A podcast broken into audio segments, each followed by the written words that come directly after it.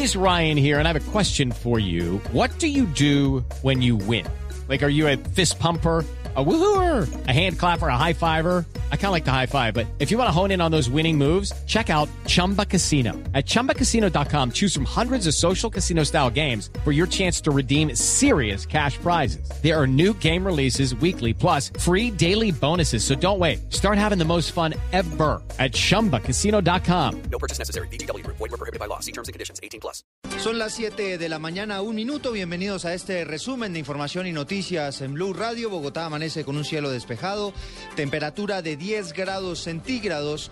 Y las noticias lamentablemente no son buenas. Ayer amanecíamos con la noticia de una masacre terrible en un bar de la ciudad de Cali y hoy Amanecemos con un atentado en el municipio de Pauna, en el departamento de Boyacá, en contra del esmeraldero Pedro Nel Rincón, quien sería el reemplazo de Víctor Carranza, que deja tres personas fallecidas y seis heridos.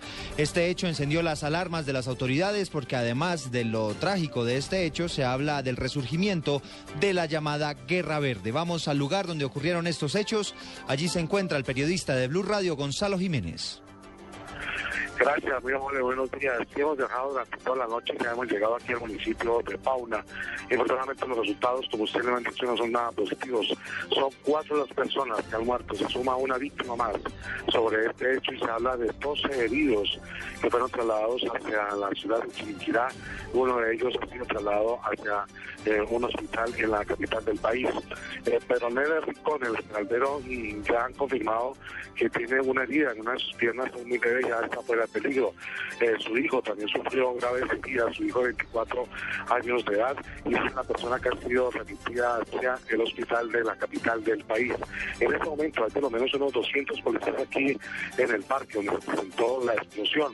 Lo que dicen los testigos es que me estaban celebrando el Día del Campesino y eh, un hombre aproximadamente unos 26 años se acercó hacia el grupo de seguridad y a la familia del Esmeraldero donde le lanzó una granada, donde desafortunadamente el resultado. Entre los cuatro personas muertas, jefe, pues ahí lamentable la situación.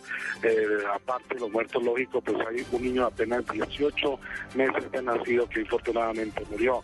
Las otras personas han sido eh, llevadas, como han dicho, a los centros médicos de Chiquinquirá y hacia la capital del país. En este momento, el comandante del departamento de de Boyacá hace presencia y han afirmado que eh, llegarán por lo menos dos escuadras más de a reforzar la seguridad en este sector.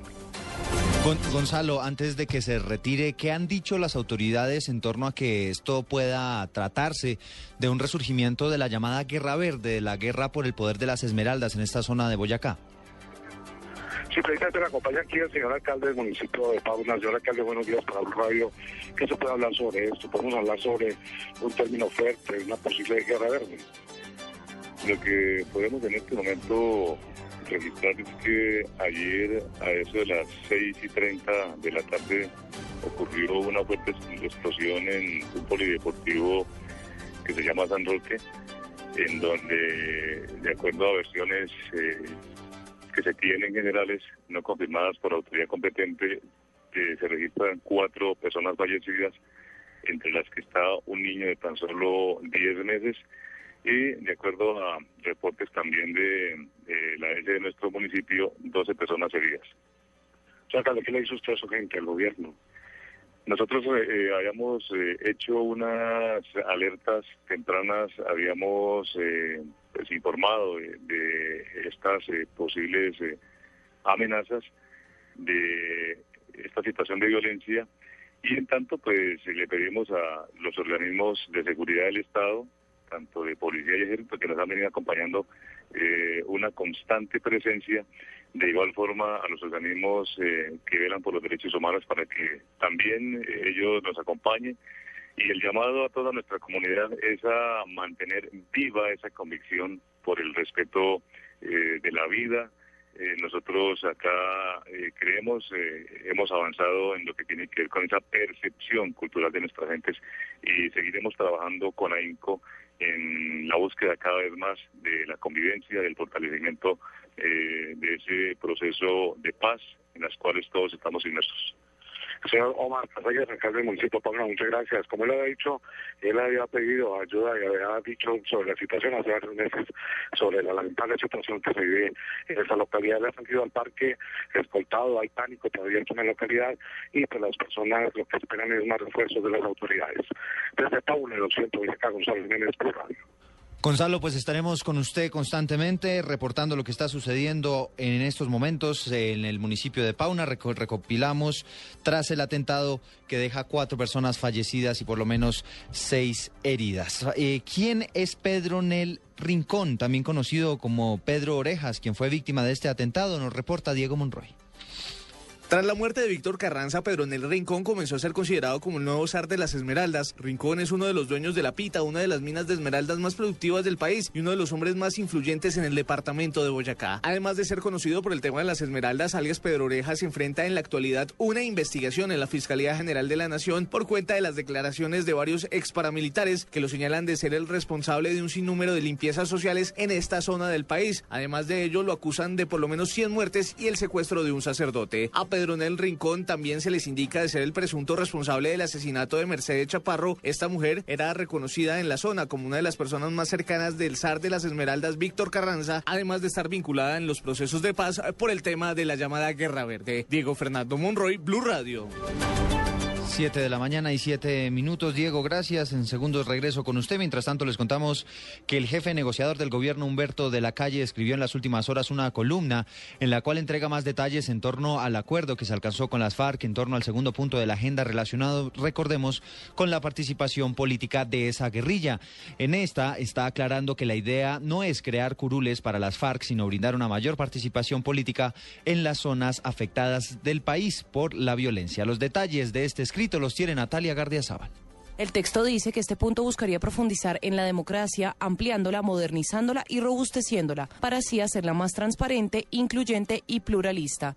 Textualmente, la nueva apertura democrática abre el camino para arraigar definitivamente la paz en la terminación del conflicto. El segundo punto de la agenda se ocupará del tema de garantías, irrupción de movimientos sociales, la creación de un sistema integral de seguridad para el ejercicio de la política, participación política y cambios en el sistema político. Se transformará entonces el sistema electoral donde donde textualmente de la calle afirma, se revisaría todo el sistema buscando que no se limite a un ejercicio retórico, sino que adquiera un mayor nivel de incidencia en la formulación de políticas públicas. Se crearía un esquema de reconocimiento escalonado de diversos derechos que incluirían la financiación y acceso a medios de comunicación. Se crearían las circunscripciones territoriales de paz. No se trata de mecanismos para fomentar la representación del movimiento que surja de las FARC, sino de aumentar en forma transitoria la presencia en la Cámara de Representantes de aquellos territorios que por razón del conflicto se han visto marginados del sistema representativo. Algunos dijeron que son circunscripciones para las FARC. Falso. Todos los habitantes pueden aspirar a ejercer esa representación en nombre de movimientos u organizaciones tales como víctimas, campesinos, mujeres y sectores sociales, eso sí, diferentes a los partidos ordinarios. Natalia Gardea Zabal, Blue Radio. Natalia, gracias. Siete de la mañana y nueve minutos. Sigue creciendo la tragedia en Filipinas tras el paso del tifón Haiyan. Pese a que la Cruz Roja mantiene la cifra de 1.200 personas muertas, las autoridades locales de la ciudad de Tacloban, que fue una de las más afectadas por el paso de esta terrible e histórica tormenta, calculan que el número de víctimas podría superar las 10.000. ¿Qué es lo último que se conoce, Diego Monroy?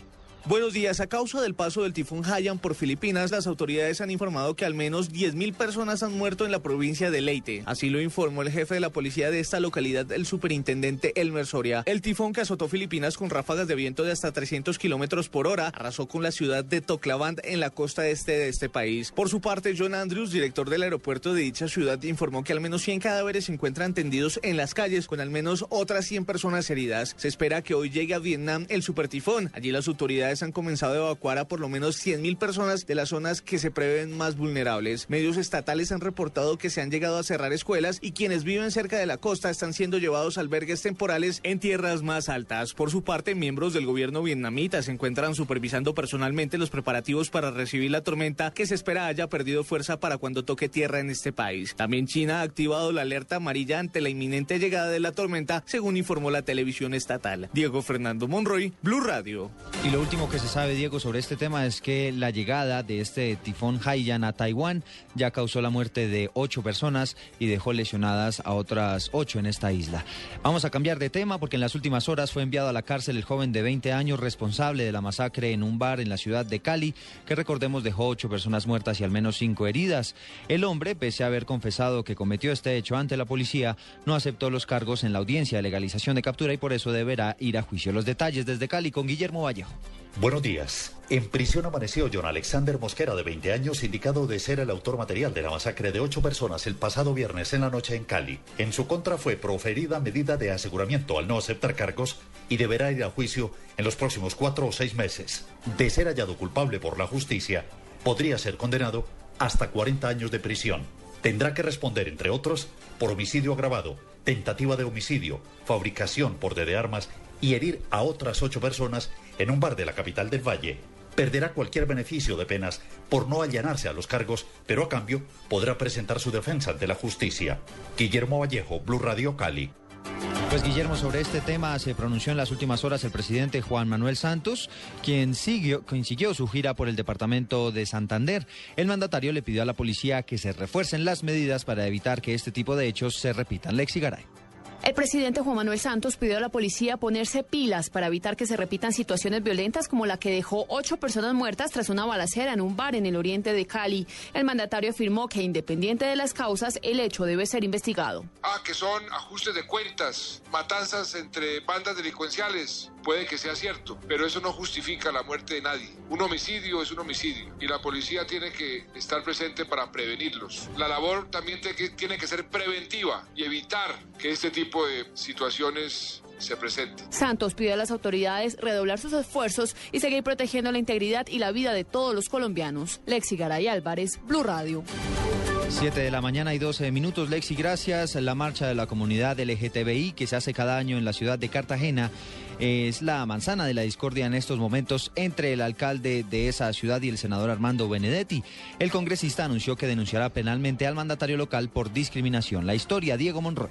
Buenos días. Una marcha de la comunidad LGTBI que estaba prevista para realizarse ayer 9 de noviembre en la ciudad de Cartagena fue saboteada, según el senador del partido de la U, Armando Benedetti, por la administración distrital. Ante esto, aseguró que emprenderá acciones legales en contra del alcalde de esta ciudad, Dionisio Vélez. La comunidad LGTBI lleva cinco años haciendo una marcha para que le reconozcan sus derechos en Cartagena de forma pacífica y con motivo de las festividades de noviembre. Resulta que les habían dado la plaza del aduano hace tres meses y hace cinco días se las quitaron. Luego le asignaron la torre del reloj y cuando ya estaba prevista la, tarima, han desmontado la tarima, la misma alcaldía que la pagaron ellos mismos. Por lo tanto, yo le voy a poner una demanda por reparación directa y al mismo tiempo otra penal por discriminador, porque ha sido un payaso completo el señor alcalde cuando toda la semana dijo que había garantías para la marcha y se las tiró de garantista y resulta que lo único que ha venido a hacer es atropellar, avasallar a estas mujeres que están cansadas de que el Estado y la sociedad la golpeen Diego Fernando Monroy, Blue Radio.